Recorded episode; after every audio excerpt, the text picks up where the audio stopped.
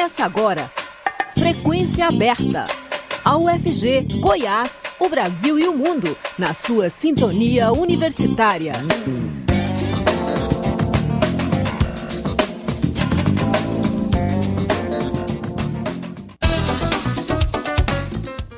Olá, boa tarde. Agora são 5 horas, 1 minuto. Está começando Frequência Aberta. Eu sou o Delfino Neto, sigo com vocês até às 5 e meia da tarde, trazendo as principais notícias de Goiás, do Brasil e do mundo. Você pode nos ouvir também pela internet no site da Rádio Universitária ou por meio do aplicativo Minha UFG. O Frequência Aberta está disponível também em formato de podcast nas principais plataformas digitais. O presidente Luiz Inácio Lula da Silva, do PT, anunciou nesta quinta-feira que o valor do salário mínimo será de R$ 1.320 a partir de maio de 2023. Em entrevista à CNN, Lula disse que, além da recomposição inflacionária, o salário mínimo terá crescimento do PIB incorporado. De acordo com o presidente, não adianta o PIB crescer 14% e esse crescimento não ser distribuído. É um compromisso meu com o povo brasileiro, é que nós vamos acertar com o movimento sindical, está combinado com o Ministério do Trabalho, está combinado com o ministro Haddad, que a gente vai, em maio, reajustar para 320 e estabelecer uma nova regra de salário mínimo, que a gente já tinha no meu primeiro mandato. Ou seja, o salário mínimo ele terá, além da reposição inflacionária, ele terá o crescimento do PIB porque é a forma mais justa de você distribuir o crescimento da economia. Mas é do PIB crescer 14% e você não distribuir. Ou seja, é importante que ele cresça 5, 6, 7% e você distribuí-lo para a sociedade. É isso que vai acontecer. É isso que vai acontecer. Nós vamos aumentar o salário mínimo todo ano, de acordo, a inflação será reposta e o, aumento, o crescimento do PIB será colocado no salário mínimo. Durante a entrevista, Lula confirmou que a isenção do imposto de renda subirá de para R$ 2.640, o que corresponde a dois salários mínimos. Lula disse ainda que a faixa de isenção do tributo será aumentada progressivamente até chegar aos 5 mil reais prometidos em campanha. A íntegra da entrevista vai ao ar às 6 horas da tarde de hoje, mas a emissora já começou a divulgar alguns pequenos trechos. Os valores divulgados por Lula já eram cogitados, mas foi a primeira vez que o mandatário afirmou de maneira assertiva que esses serão os números adotados em 2023. O ministro da Fazenda, Fernando Haddad, já afirmou que a mudança no imposto de renda deve ser implementada somente no segundo semestre, após a aprovação da reforma tributária. Estudo do IBGE mostra que número de óbitos cresceu 18% no Brasil em 2021. Os dados da pesquisa Estatísticas do Registro Civil, que investiga registros de nascimento, óbitos, casamento e divórcios nos cartórios de todo o país, foram divulgados nesta quinta-feira pelo IBGE Instituto Brasileiro de Geografia e Estatística.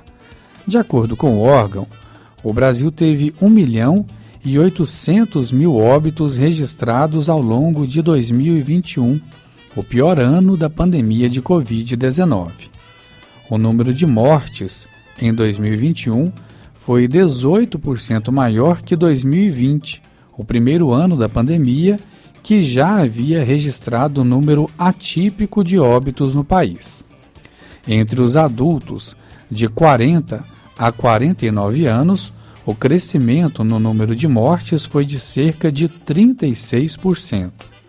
Na faixa etária entre 50 e 59 anos, o aumento chegou a 31%.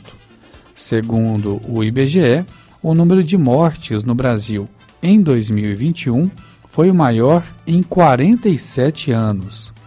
A pandemia de Covid influenciou não só no aumento no número de registros de mortes, como também na diminuição do registro de nascimentos no Brasil. Em 2021, os registros de nascimento caíram 1,6% e tiveram o menor número desde 2003. Já o número de casamentos civis aumentou.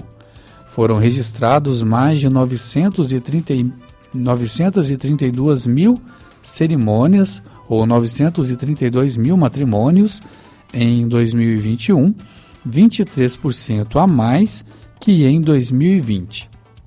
O número de uniões entre pessoas do mesmo sexo também cresceu.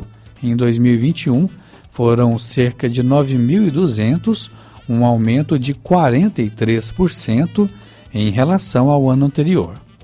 O número de divórcios também aumentou em 2021, assim como a proporção de divórcios com guarda compartilhada de filhos menores, que saltou de 7,5% em 2014, quando passou a priorizar essa modalidade em divórcios entre casais com filhos menores, para 34,5% em 2021. CGU decide retirar sigilo de cartão de vacinação de Bolsonaro. A Controladoria Geral da União decidiu retirar o sigilo do cartão de vacinação do ex-presidente Jair Bolsonaro do PL. O ex-mandatário afirma não ter se vacinado contra a Covid. O conteúdo do cartão deve ser repassado para quem fez o pedido de lei de acesso à informação para o Ministério da Saúde e tem um recurso em análise na controladoria. A estimativa do órgão é de que a informação seja liberada até o fim da semana. No início do mês, a CGU encerrou a análise que fez dos sigilos decretados por Bolsonaro durante o seu mandato e estabeleceu uma série de diretrizes.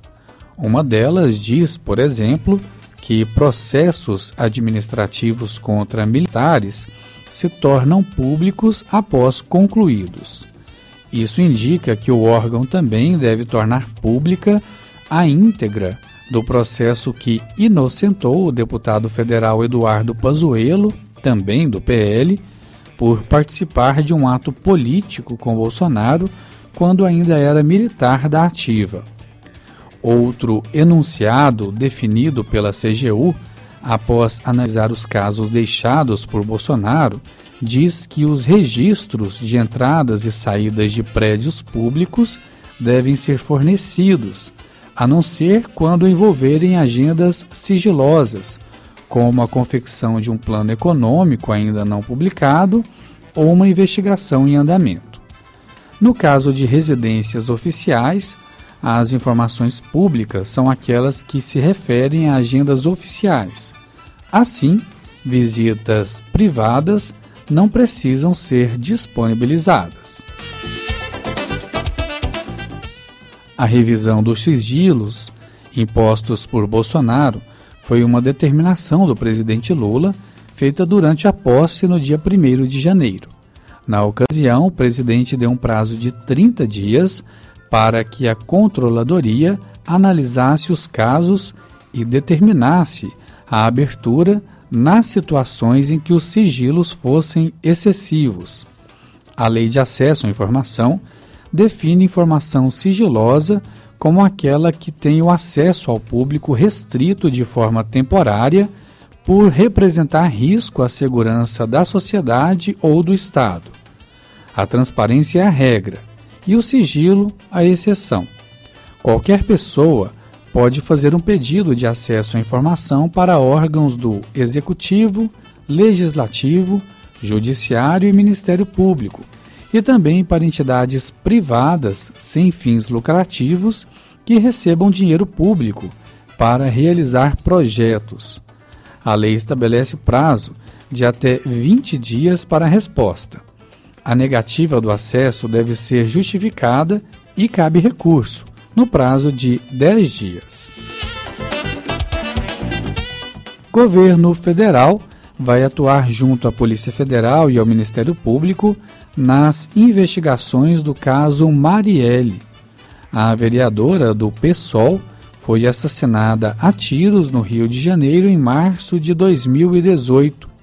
Mais informações com a repórter Tâmara Freire. O Ministério da Justiça confirmou que vai trabalhar em conjunto com a Polícia Federal e o Ministério Público do Rio de Janeiro nas investigações do caso Marielle Franco. A vereadora carioca foi assassinada a tiros em março de 2018 junto com o seu motorista Anderson Gomes. A polícia conseguiu chegar aos supostos executores do crime, os ex-policiais militares Rony Lessa e Elcio de Queiroz. Ambos já são réus pelo assassinato e aguardam julgamento por júri popular mas os mandantes do crime ainda não foram descobertos. A parceria foi confirmada pelo ministro da Justiça, Flávio Dino, após reunião nesta quarta-feira com o Procurador-Geral de Justiça do Rio de Janeiro, Luciano Matos, e o Subprocurador-Geral, Marfan Martins Vieira. Dino já havia se comprometido com a ministra da Igualdade Racial, Aniele Franco, irmã de Marielle, a esclarecer o caso no dia de sua posse como ministro. Na ocasião, ele afirmou que esta é uma questão de honra para o Estado brasileiro. Na reunião com o Ministério Público Estadual, também foram discutidas ações e estratégias de cooperação no combate ao crime organizado do Rio de Janeiro. De acordo com o Procurador-Geral do Estado, Luciano Matos, a ideia é fortalecer a força-tarefa já existente dentro do órgão, que contará com o apoio da Polícia Federal nas investigações. Da Rádio Nacional no Rio de Janeiro, Tamara Freire. O Frequência Aberta volta já. Fatos e canções. Um panorama da história e da atualidade da música brasileira e internacional de segunda a sexta, às nove da manhã, na sua Universitária.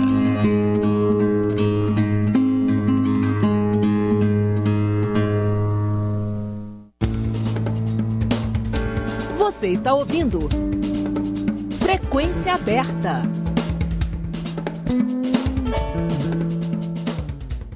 IPCA inicia 2023 em alta com pressão de alimentos e combustíveis. Índice subiu 0,53% em janeiro e o Banco Central mantém taxa Selic em 13,75% ao ano, maior índice dos últimos meses. Banco Central sinaliza que vai manter os juros altos devido à inflação, apesar de o governo federal pressionar pela diminuição da Selic para explicar a política de juros no Brasil e sua influência sobre o crescimento econômico, convidamos o professor de Economia da UFG, Edson Roberto Vieira. Boa tarde, professor, e obrigado por falar com o público ouvinte da Rádio Universitária. Boa tarde, Delfino. Boa tarde, todos os ouvintes da Rádio Universitária. É sempre um prazer estar com vocês aqui. O prazer é nosso, professor.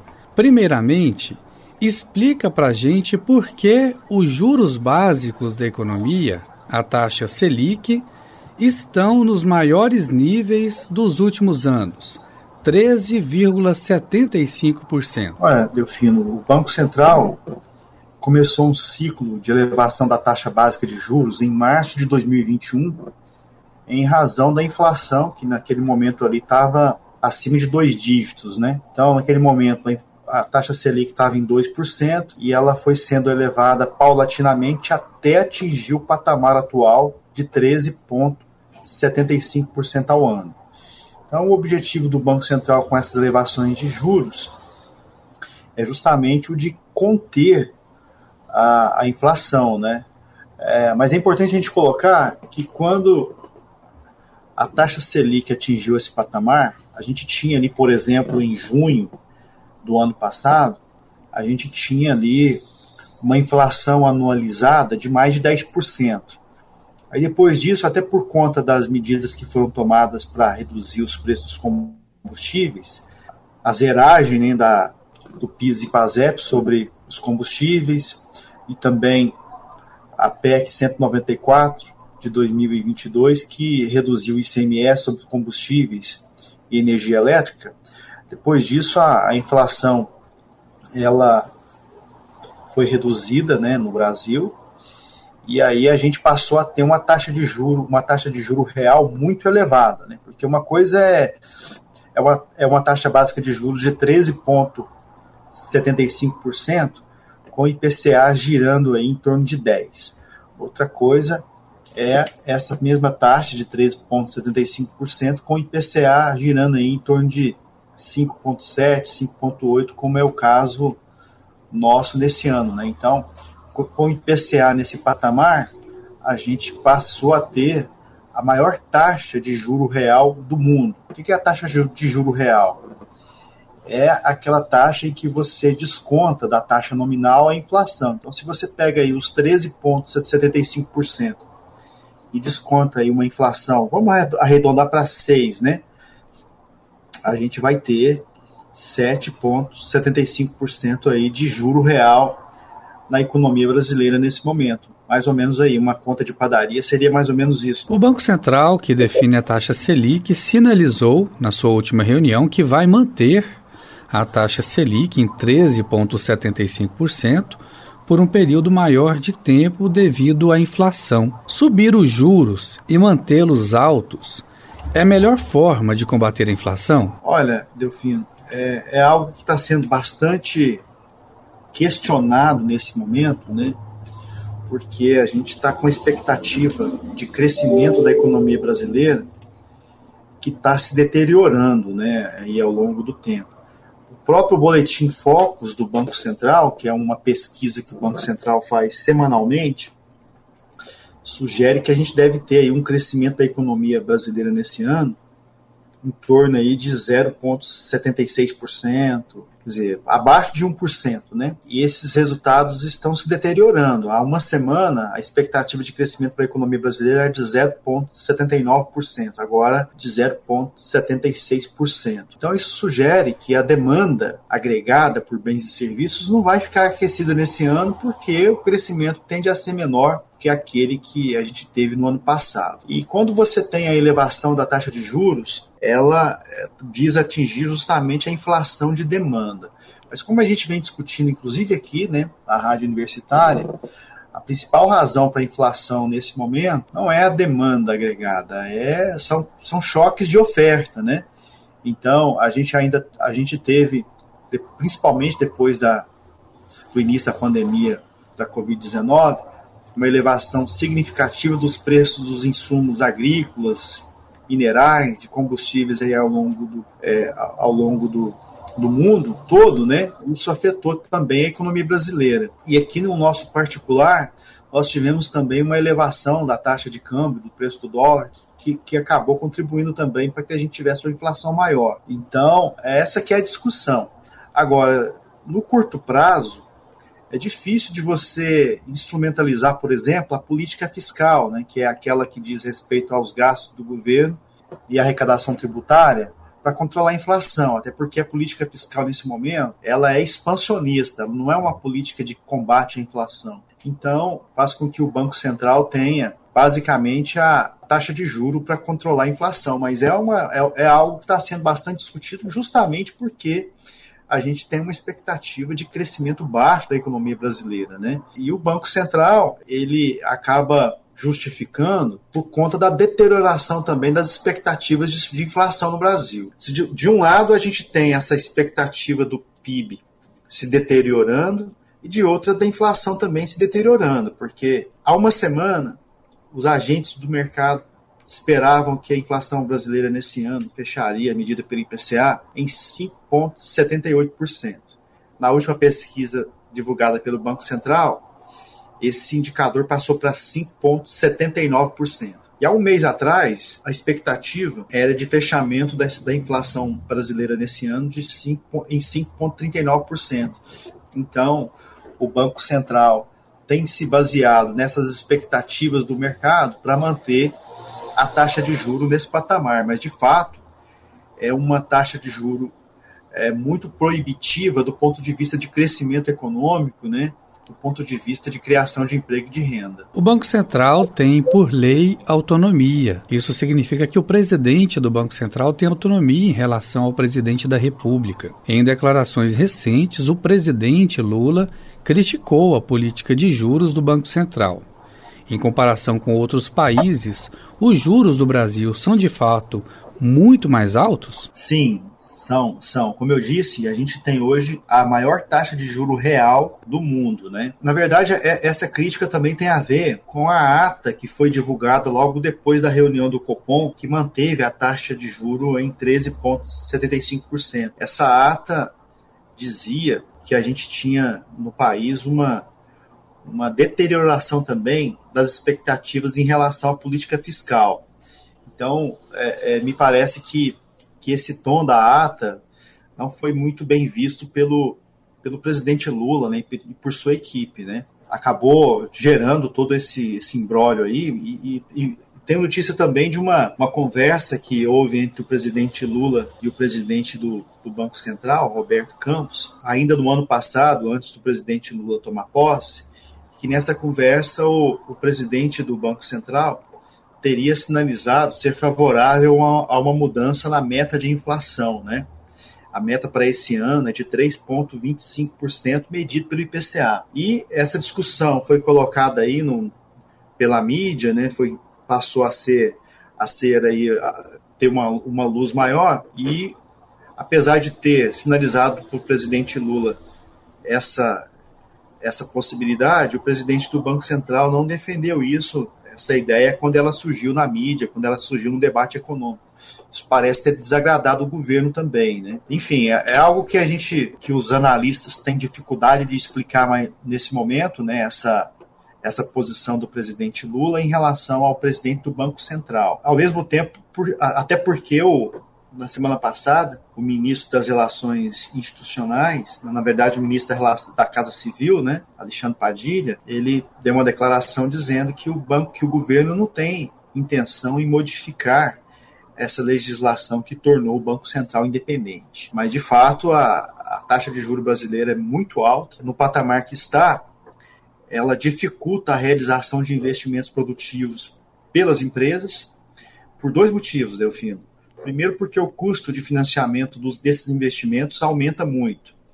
E segundo, porque o custo de oportunidade também aumenta, né? O empresário vai fazer a conta. Olha, se eu investir aqui no, no, na minha produção, aqui no meu, no meu negócio, eventualmente eu posso ter uma rentabilidade men menor do que aquela que eu poderia ter aplicando no mercado financeiro, com risco baixo, porque poderia aplicar nos próprios títulos do governo, né? E sem fazer nada. Então, é, isso, isso acaba isso acaba dificultando muito os investimentos produtivos e do ponto de vista do consumo também, a gente tem uma dificuldade, né? Porque a taxa básica de juros, ela governa todas as demais taxas de juros do mercado, e aí você vai ter juros maiores no financiamento do consumo pelas famílias, que pode gerar também um crescimento econômico menor. Os juros altos, eles realmente prejudicam o chamado crescimento econômico? Como que eles prejudicam o crescimento econômico? Olha, Delfino, a, a taxa Selic, ela é ela representa o custo básico de captação de recursos dos bancos, né? Então, diariamente, os bancos compram e vendem dinheiro. E o valor desse dinheiro, que é a taxa de juros que cada banco paga quando, quando compra dinheiro e, a, e, a, e, o, e, o, outro banco recebe quando vende dinheiro, né? na verdade é um, um emprestando pelo outro, a taxa de juro é a taxa, a taxa DI, que é a taxa do, do CDI, e, e essa taxa é fundamentalmente igual à taxa Selic. Então, quando a taxa Selic aumenta, o custo básico de captação dos bancos aumenta e eles repassam isso para as demais modalidades de crédito deles, né? Então, quando uma pessoa vai comprar uma TV financiada, vai comprar uma moto, vai comprar um carro, vai pagar mais por isso. Uma, uma redução do consumo e, por conseguinte, do crescimento econômico do ponto de vista dos gastos das famílias. E aí até faço um registro aqui, é, mais de dois terços né, do, do PIB medido pela ótica da demanda é, vem dos, do consumo das famílias. E do caso dos, dos investimentos, como eu disse, é, com a taxa de juro alta como essa, o empresário acaba preferindo aplicar no mercado financeiro ao invés de ao invés de aplicar na sua produção, né? Comprando máquinas, equipamentos e, e gerando, inclusive, uma capacidade produtiva nova para permitir que a gente tenha um crescimento sem pressões inflacionárias. Então, é, esses são os principais canais. Mas a gente tem também o canal do câmbio, né? Porque quando a gente tem uma taxa de juro muito elevada, isso tende a atrair capitais externos para o país, valorizando a moeda nacional. Essa valorização da moeda nacional acaba tornando né, as nossas importações mais baratas. E, e, a importação, muitas vezes, de produtos que concorrem com produtos nacionais. E aí você tem também possibilidade de ter, um, de ter menos exportações, maiores exportações, maiores importações e com isso um crescimento econômico menor também, Delfino. Alguns economistas dizem que a inflação brasileira não é uma inflação de demanda, e sim de custos de produção.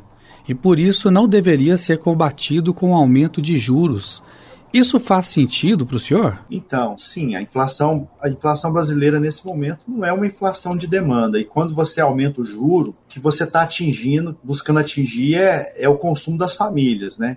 Então é, é algo bastante discutível, como eu disse antes, né? Na política econômica brasileira, esse realmente é o principal instrumento que o Banco Central tem no curto prazo para tentar atacar esse problema inflacionário. Outra, mas um ponto, um, um, ponto também que, que acaba sendo desfavorável para o Banco Central é que, por exemplo, se a gente tomar como base o ano passado e também o ano de 2021, muito embora a economia brasileira tenha trabalhado com juros altos, a inflação acabou fechando acima da meta. Né? Então, talvez a gente não, não tenha, nesse momento, um efeito.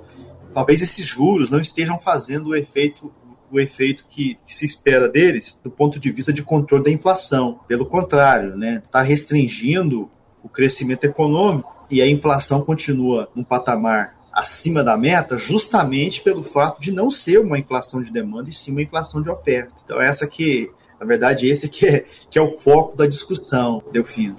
Ok, nós conversamos com o economista, professor da UFG, Edson Roberto Vieira. Professor, obrigado por falar com o público ouvinte da Rádio Universitária e até a próxima. Obrigado a você, Delfino, e uma excelente semana para todos. E com essa informação, nós encerramos o Frequência Aberta que fica por aqui. A produção é do Departamento de Jornalismo da Rádio Universitária. A todos uma boa tarde, obrigado pela audiência e até a próxima. A Universitária apresentou Frequência Aberta. Notícias da UFG, de Goiás, do Brasil e do mundo nos 870 AM.